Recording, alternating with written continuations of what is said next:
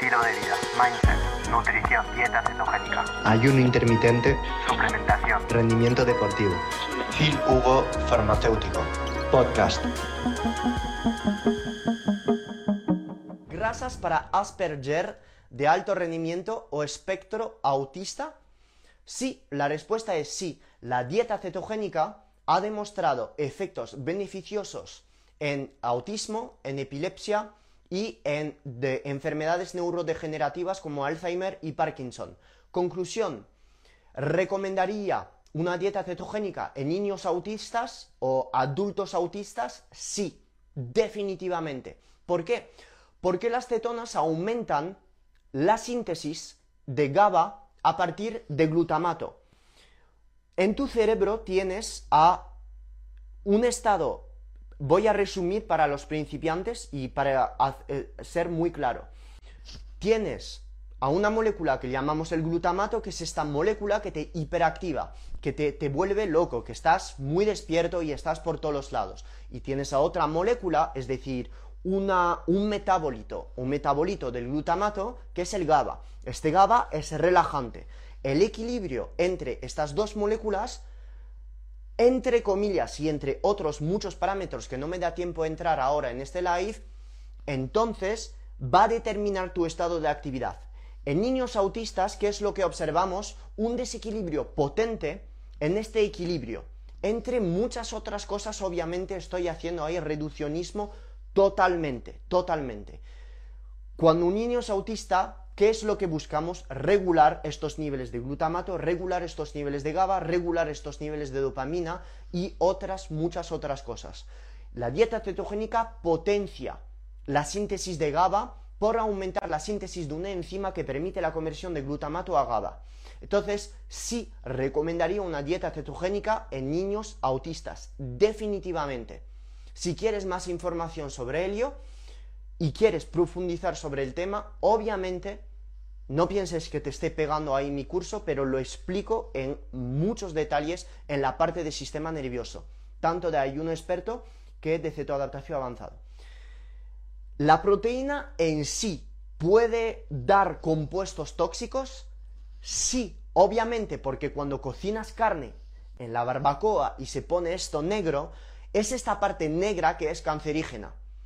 Sí, se puede dar. Sin embargo, estás pasando todos los días, todas las comidas comiendo solo lo negro de la carne, o solo vas a estar, o, vas a estar comiendo toda la carne y a lo mejor comiendo un miligramo de este trocito negro.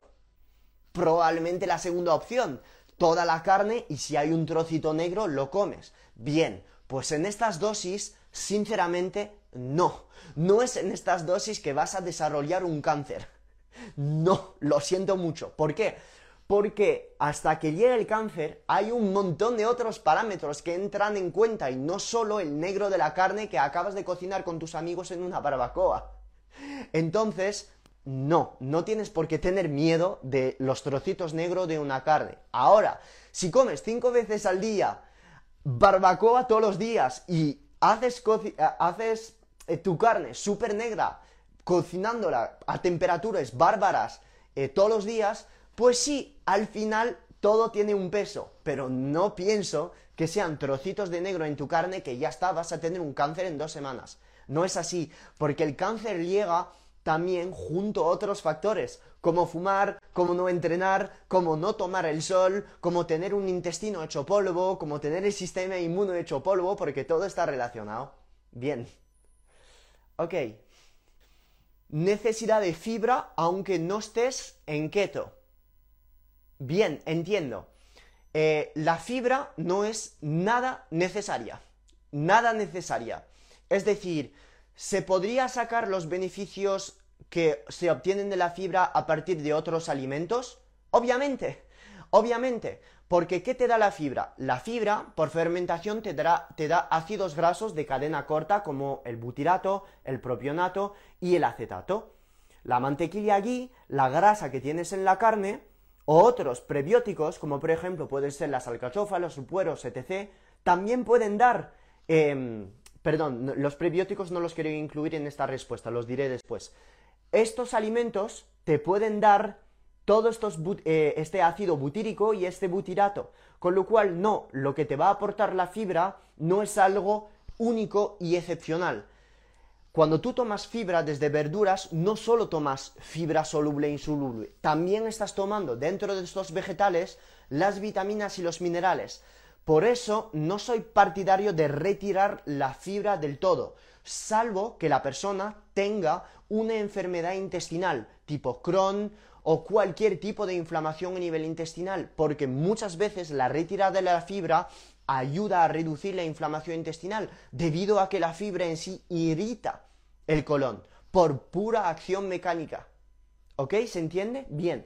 Entonces, ¿la fibra es necesaria? No, porque puedes sacar los beneficios de la fibra desde otros componentes. Sin embargo, sería útil retirarla, retirarla del todo, es decir, dejar de comer vegetales. La verdad es que no le veo mucho sentido, Pienso que la fibra te va a aportar bastante beneficios si no tienes, por supuesto, enfermedad intestinal como Crohn, etc., he dicho anteriormente. Pienso que tendría sentido tomar las verduras que a ti te sientan bien, porque las verduras no solo te aportan fibra, sino también un montón de vitaminas, un montón de minerales. Y además, no olvidemos que para qué la quieres retirar si no tienes una enfermedad inflamatoria intestinal, ya que esta fibra te va a aportar butirato, acetato, propionato, que son potentes antiinflamatorios, que son potentes inhibidores de histona de, acetilasa, de acetilasas, que sacas básicamente desde una dieta cetogénica. Entonces la fibra indirectamente te está dando ácidos grasos que tienen los mismos efectos que las cetonas. Entonces, no, no le veo mucho sentido en retirar la fibra. Además, en algunas personas, la retirada de la fibra puede aumentar las probabilidades de sufrir de estreñimiento. Entonces, si tienes problemas a nivel intestinal, sí, la retirada drástica de verduras te podría ayudar. Y en este caso, para evitar el estreñimiento, recomendaría, si haces una dieta carnívora, una alta ingesta de grasas en este caso de mantequilla, de grasa del entrecot, el ghee, etc., y una alta ingesta de magnesio, citrato y de agua. En este caso vas a aumentar la motilidad intestinal sin fibra. Me estás diciendo que no estás en keto y no quieres meter fibra. Bien, come más carne, come más grasa y come más minerales para no sufrir estreñimiento, porque el estreñimiento es literalmente basura. O sea, es que es lo peor de todo. Em, Juan Pablo, entrenador, me está preguntando, ¿qué opinas de la linaza por omega 3, magnesio y fibra? Lo que he dicho anteriormente, pienso que la linaza es una pésima fuente de omega 3, ya que supongo que acabas de llegar en el live, la forma de omega 3 que encontramos en la linaza es ALA, que se convierte de manera muy pobre a DHA. No recomendaría linaza para su componente o su cantidad de omega 3, no le veo nada estratégico. El magnesio, igual, si está petado de esto de, fitatos y de antinutrientes. No le veo mucho sentido. Para nada, veo estos suplementos de linaza, de lino, de, chía para el estreñimiento. para ir al baño. Ya está. Gatum me está preguntando, ¿cuáles son tus top suples para estar full concentrado al estudiar? Número uno, cafeína, entre 100 y 200 miligramos. Número dos, alfa GPC, el alfa GPC es alfa glicerofosfocolina, que es la forma en la que puedes absorber colina de la más alta biodisponibilidad. La colina es precursor de acetilcolina, que es básicamente un neurotransmisor que va a participar a la retención de la información, a la creatividad y en la memorización. Número 3, la acetilelecarnitina, básicamente por ser un precursor de la entrada de ácidos grasos dentro de la mitocondria, cosa que necesitas si sobre todo eh, estás estudiando en ayunas, donde básicamente en ayunas es el estado donde tienes más catecolaminas, dopaminas, dopamina, adrenalina, em, noradrenalina y BDNF, eh, neurotransmisores y moléculas que necesitas para retener la información y estar concentrado. Entonces, las tres cosas acetilelecarnitina, cafeína, alfa-GPC. Hola Phil, ¿por qué siempre priorizas recargar la depleción de glucógeno tras el entreno? La respuesta es muy sencilla. El entreno depleta, vacía tus músculos de glucógeno muscular, siempre y cuando has entrenando en alta intensidad o con una alta carga eh, de peso. Es decir, con CrossFit, culturismo, has subido una montaña haciendo sprint, todos estos entrenamientos intensos para los más técnicos con VO2 max por encima de 75-80%, depleta el glucógeno muscular. Es decir, va a ser necesaria la oxidación de la glucosa a partir del catabolismo del glucógeno muscular. Con lo cual, después de un entrenamiento, toda esta secreción de glucagón, de adrenalina y de todas aquellas moléculas que han estado incluidas en el catabolismo del glucógeno muscular y en el mantenimiento de la glucosa sanguínea, glucagón, cortisol, etc., te van a hacer más sensible la insulina. Es decir, que cogen tu músculo y lo hacen como una esponja seca, lista para recibir agua. Entonces, después de entrenar, si en este momento meto carbos, la esponja está seca y que tú te imaginas los carbos como agua, ¿dónde va a ir el agua? En la esponja seca. Se va a mojar y coge todo. Con lo cual, carbos post-entreno tiene sentido. Línea andorrana. Lo cojo y te lo explico. Continuando con entrenamiento, es necesario hacer algún descanso a la semana. Si hago 6 km horas por día con HIT, 6 kilómetros por hora al día con HIT. No puedo contestar. ¿Por qué? No puedo contestar porque no conozco tu nutrición. No conozco la duración de tus ayunos. No, no sé si entrenas en ayunas. No conozco tu analítica. A lo mejor tu analítica está perfecta. Entonces, no, no necesitarías descanso si tu analítica está perfecta y no te quejas de absolutamente nada en tu vida.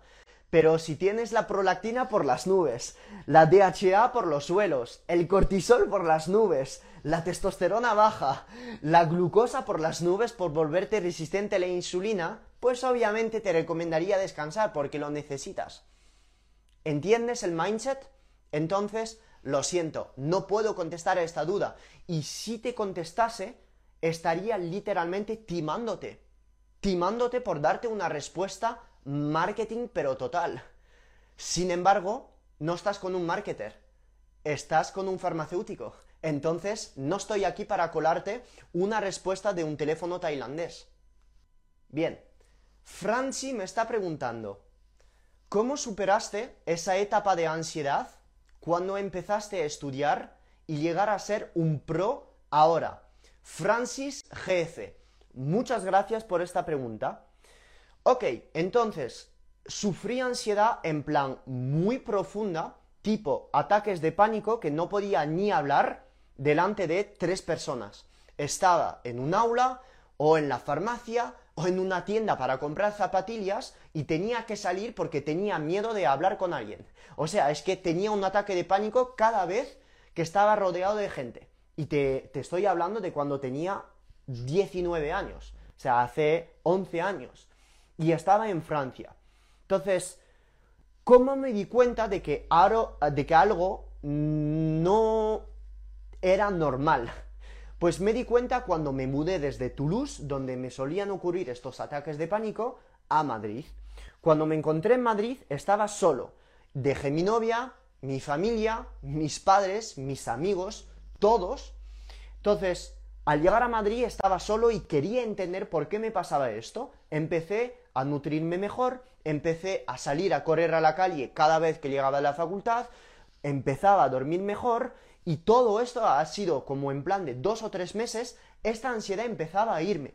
Aunque en clase necesitaba quedarme cerca de la puerta en el primer año de farmacia, cuando todavía estaba en el CEU San Pablo, porque me podía dar un ataque. Y no me gustaba estar delante porque cuando me ponía delante volvían estos ataques. Entonces, Número uno ha sido empezando a correr, porque cuando empecé a correr empecé, creo, a dormir mejor. y como dormía mejor, mis ideas durante el día eran muchísimo más sanas que cuando fumaba como un puto tonto THC todos los días, me, me metía hasta arriba de alcohol cada fin de semana y no hacía absolutamente nada. Entonces, pasar desde un ritmo así a un ritmo donde empezaba a correr por las noches, ya a nivel intestinal obviamente pasó algo. En la época no tenía ni puta idea de si hacía dieta ceto o no, no, no sabía nada de nutrición. Ha sido con el paso de los meses, de los años, donde empezaba a probar asignaturas en segundo, en tercero de farmacia, donde ya me empecé a eh, interesar en todos aquellos estudios de ayuno intermitente. Hacía ayuno intermitente 16-8 y ya pasé de ser literalmente una persona que no entrenaba, ansiosa, sin foco mental, a una persona que básicamente, pues, aprobaba los exámenes, quería entrenar y tenía o empezaba a tener un six-pack. Entonces ha sido empezar a correr, empezar a hacer ayuno intermitente y así ha sido como me he quitado la ansiedad. Porque me daba cuenta que más entrenaba, más hacía ayuno intermitente, más aprobaba y mejor me sentía. Y luego es cuando descubrí la dieta cetogénica. En tercero de carrera, te estoy hablando en 2013, empecé a bajar carbohidratos y en 2015 preparé mi primera sesión de fotos. Preparé mi primera sesión de fotos y me di cuenta que más me acercaba de la sesión de fotos, más bajaba mis carbohidratos, mejor me sentía, más energía tenía y mejor aprobaba mis exámenes. Es decir, aunque estaba como muy bajo de calorías, pero probablemente con una cetosis de toro, de Tauro, pues obviamente aquí, de Toro, perdón, pues estaba tan relajado, tan bien, me sentía con tanta energía, que después de la sesión de fotos quería mantener este estado durante toda mi vida. Y es aquí en el 2015, en agosto de 2015, donde empecé a indagar en la dieta cetogénica y empezar a leer todos los estudios y desde aquel entonces no la dejé. Así que ayuno intermitente y dieta cetogénica me han quitado la ansiedad.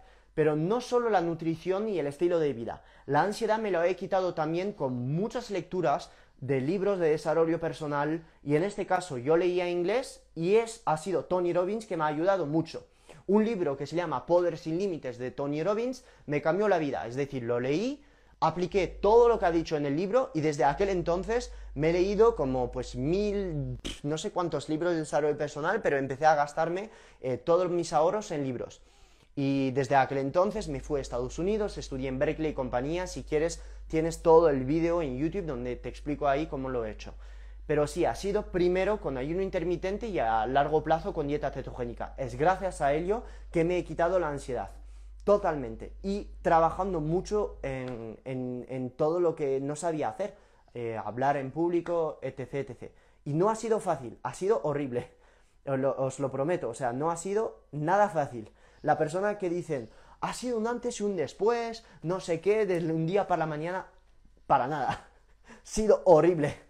Ha sido, sinceramente, de cuando veo todo lo que he hecho, eh, muy difícil, súper complicado. O sea, súper complicado. Eh, esta ansiedad ha sido horrible. Cuando estaba en clase, incluso en Madrid, que durante los exámenes tenía que salir porque me daba un ataque de ansiedad, o sea, es que toda mi facultad ha sido como súper complicada y para sacarme farmacia todavía más. O sea, que yo no era una persona súper científica, eh, eh, he decidido hacer farmacia básicamente porque me gustaba la botánica, me gustaba la, la bioquímica, pero en, los, en el instituto se me daba súper mal todo. La química, la física, todo todo, todo de esto. Así que no, no, la facultad ha sido para mí muy, muy complicado. He tenido que hacer muchos, muchos esfuerzos, eh, de, de, verdad, eh, o sea, eh, y la ansiedad sobre todo. Ha sido muy complicado para mí y, y, hoy en día sigo teniendo trazas. Vale, lo que voy a hacer es contestar muy rápidamente a, muy rápidamente a todas, ¿vale? Voy a hacer esto porque así es que son casi todas buenas, así que muy brevemente a todas. Eh, no, no voy a pasar mucho rato, solo brevemente.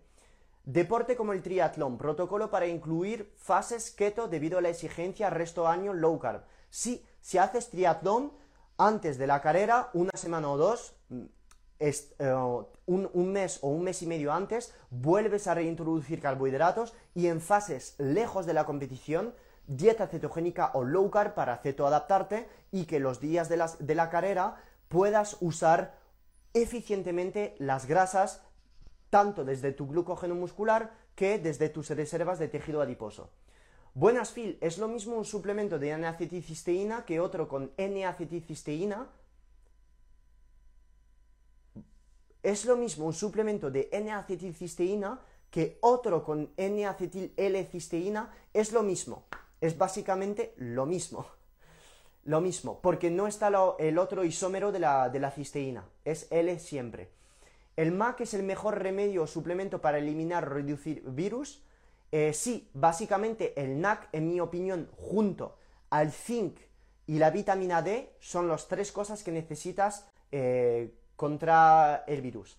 ¿Se pierde músculo si entrenan en ayunas? No, porque la pérdida de músculo no solo depende de si entrenas en ayunas, sino también de la cantidad de proteínas diaria que estás ingiriendo y de, estar en, en hiperávit calórico o mantenimiento calórico. Si estás en un déficit calórico con falta de proteínas y estás siempre, todos los días, entrenando con 20 horas de ayuno, perderás músculo, obviamente.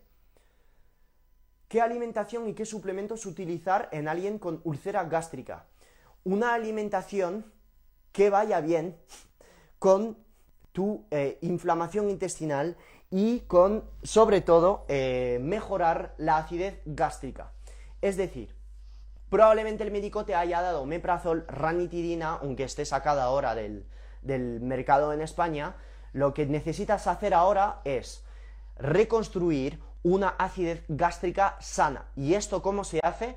Usando herramientas naturales, como por ejemplo usar vinagre de manzana justo antes de tu comida, usar aceite de oliva justo antes de tu comida para enseñar a tu cuerpo a secretar las correctas dosis de ácido gástrico y además aceite de oliva para que tu cuerpo entienda que va a haber una entrada de ácidos grasos dentro de tu organismo, que son básicamente las dos cosas que necesitas para mejorar tus digestiones. Enseñar a tu cuerpo que van a llegar grasas, enseñar a tu cuerpo que va a llegar comida, para que este cuerpo sea capaz de mejorar sus digestiones. Entonces, estas dos cosas, con el tiempo que tengo, son las dos cosas que puedes aplicar en tu día a día para mejorar tus digestiones. Y no, en este caso no sería partidario de meterte hasta arriba de bicarbonato de sodio, no sería partidario de meterte 2 litros de bichicatalán al día, porque nunca podrías recuperar unas digestiones sanas. ¿Ok?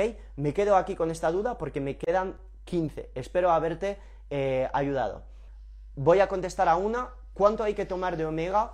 Número uno, que sea omega 3. Número dos, que la cantidad sea dependiendo de tu entorno metabólico entre 2 y 4 gramos. Y recomendaría los suplementos de ratio EPA-DHA entre 1 y 2. Es decir, 2 de EPA, 1 de DHA o 1-1 EPA-DHA.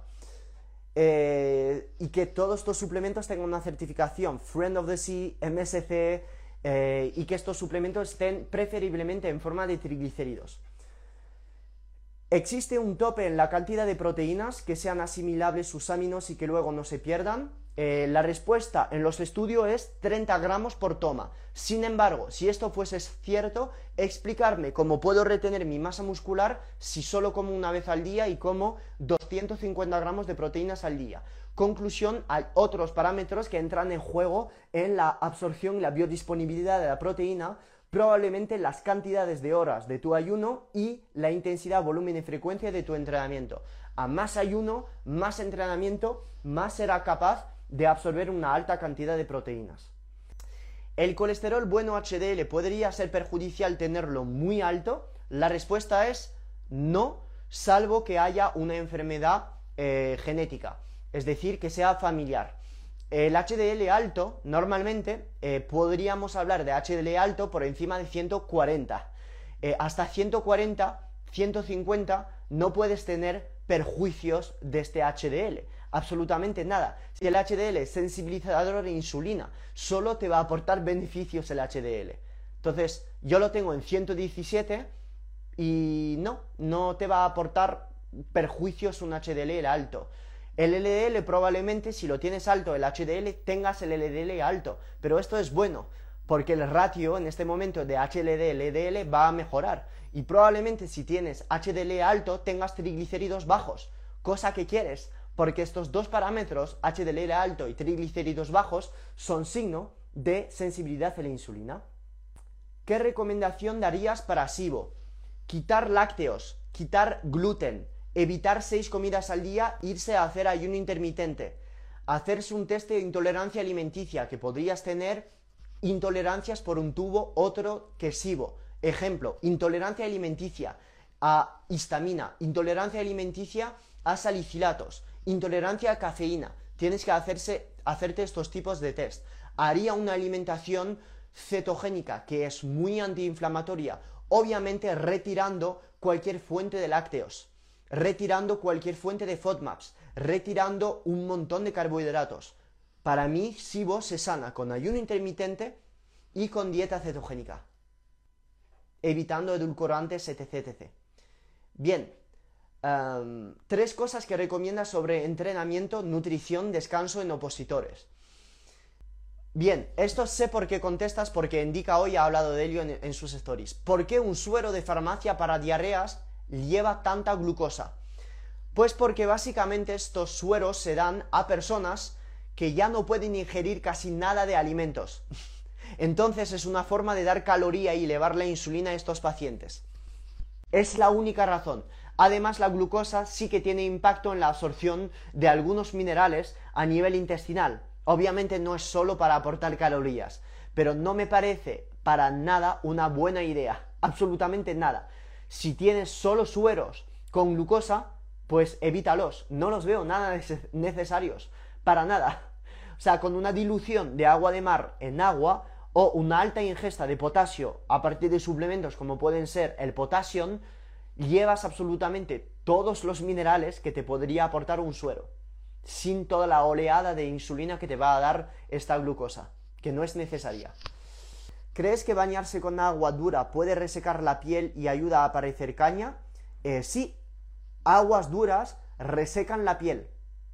Aguas duras resecan la piel por un tubo. Todas las aguas ricas en calcáreo te secarán la piel.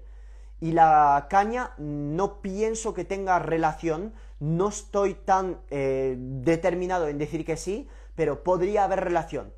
Para mí, que aparezca caña puede ser debido a un exceso de sebo y esto se puede regular con la alimentación definitivamente. Y probablemente cambiando de champú, no solo por el agua. ¿Qué cantidad de selenio, cobre y zinc recomiendas con COVID? Selenio 200 microgramos, cobre una relación de 15-1 con el zinc. Es decir, un miligramo de cobre para 15 miligramos de zinc. Vitamina D3 solo o con K2. ¿Por qué?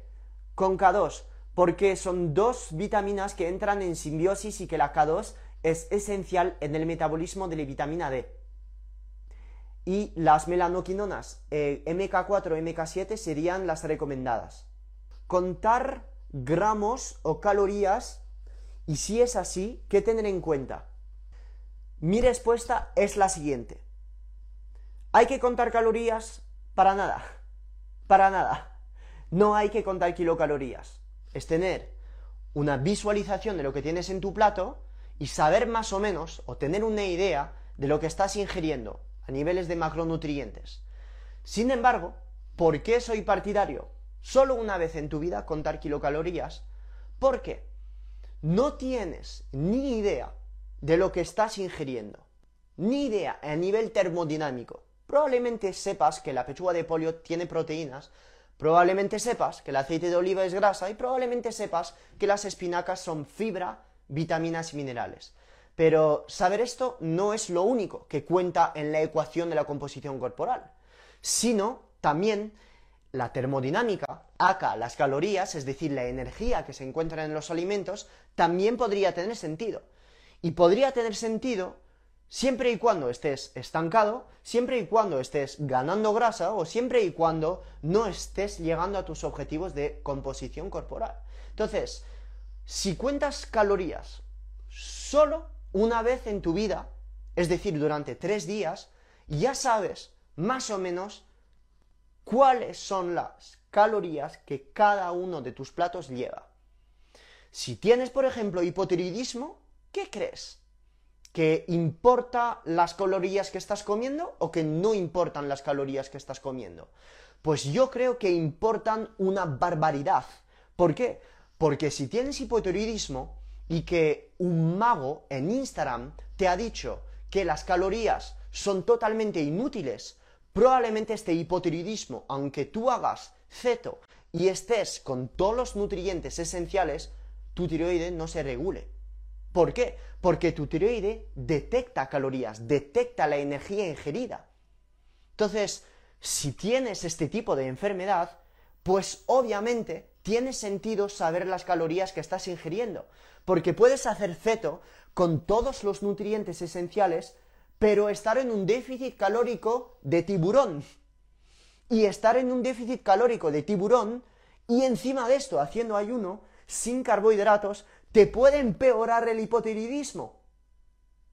Por eso soy partidario, en algunos casos específicos, de estancamiento, de hipotiroidismo, de ganancia de masa muscular, de por lo menos saber las calorías que vas a ingerir todos los días. Pero hay una confusión grande entre las calorías y contar calorías todos los días. Si tienes una idea más o menos de las calorías que estás ingiriendo, ya está, no hace falta contar calorías todos los días es más o menos tener una idea.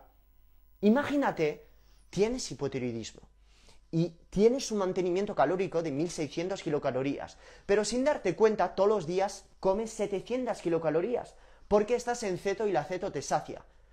Jamás en la vida, jamás vas a sanar un hipotiroidismo así. Jamás.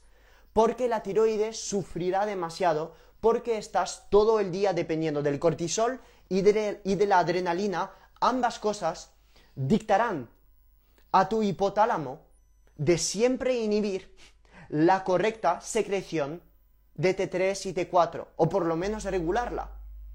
¿Se entiende esto? Tu tiroide no solo depende de nutrientes, sino también que depende de calorías.